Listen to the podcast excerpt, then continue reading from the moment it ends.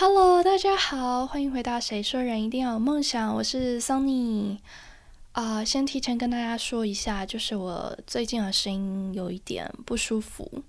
就是可能就是要感冒了，还是怎么样，声音没有没有这么的清晰，请大家见谅。那我会尽量，好不好？好，然后。啊，虽然三级警戒又又又再次延长，但是这周本本土确诊的案例确实有下降，加上政府公布的微解封，就我不知道大家对微解封的看法是什么，但是目前看起来，台湾还是朝着比较好的方向在发展，是吧？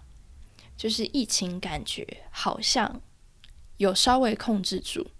那也希望大家真的还是不要掉以轻心的做好防疫，不管是三级还是之后会降级，都一样，就是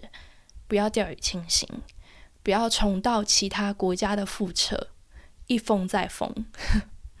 好，今天其实跟大家要分享的呢，跟疫情恰恰好有关，看标题就可以知道。前几天看到一个报道，说美国的最新统计显示。疫情好转的美国，居然有四百万名员工递出辞呈，创下二十年来新高。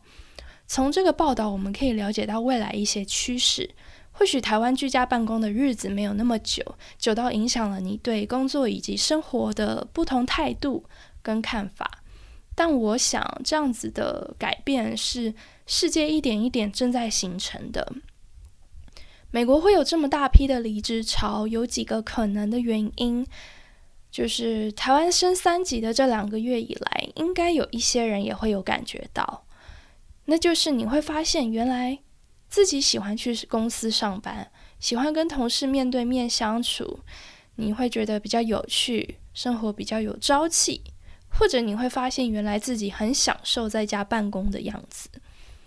以前很少有可以在家办公的公司，尽管你的工作可能真的不需要什么实体的。团队合作不需要实质的跟同事接触，但我们都得到办公室。那因为疫情，第一次发现原来在家工作是什么样子。原来可以不用化妆就上班，可以多睡一个小时，不用浪费时间挤公车、挤捷运，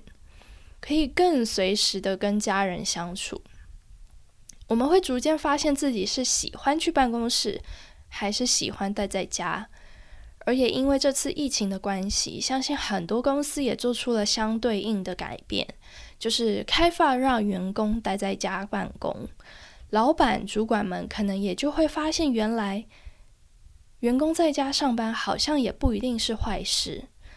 所以这个时候，就会有一些喜欢在家工作的人开始思考自己的职业发展，考虑。呃，在疫情结束后，是不是要换到一个，嗯，还是支持员工在家上班的工作？那第二个原因，就是因为疫情肆虐全球，可能我们的周遭或者是我们认识的人，一些公众人物也好，会就是发现他们也染疫了，然后你会觉得这些事情好像离自己更接近，就是这种，呃。生老病死，所以可能更促使我们开始思考活着的意义、目标、向往的生活是什么。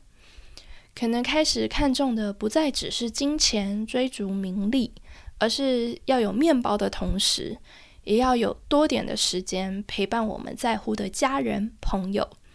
或是希望自己的人生可以有更多不一样的风景。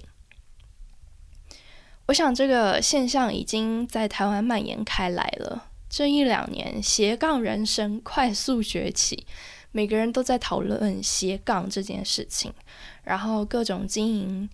啊知识型的 Instagram 账号，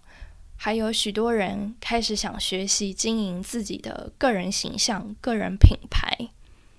或许就是因为很多人开始意识到自己不想就待在一家公司做一个可能相对来说没有挑战的工作，朝九晚五，甚至加班，然后最后只存一点点钱，然后买了房，连一点点钱都不剩，只剩负债。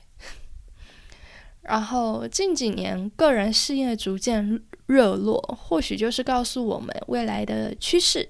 不管是我们个人该怎么去应对，该如何平衡工作与生活，又或是公司企业领导者未来该如何满足员工的需求，公司的福利到底是什么？可能已经不再只是调高薪水，或者是保障休假制度。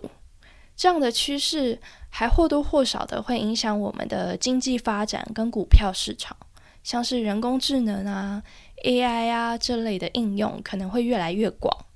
毕竟这两年真的成为投资小白的人太多了，大家脑袋应该想的都是这个吧？所以这也是今天跟大家分享这个主题的主要原因，就是我们可以思考一下关于我们自己、关于企业。关于经济，在后疫情时期，甚至是未来疫情真的结束后，会带给这个世界什么样的改变？而我们又该如何去面对？那如果喜欢今天的分享，欢迎订阅。谁说人一定要有梦想？我们就下次空中再见喽，拜拜。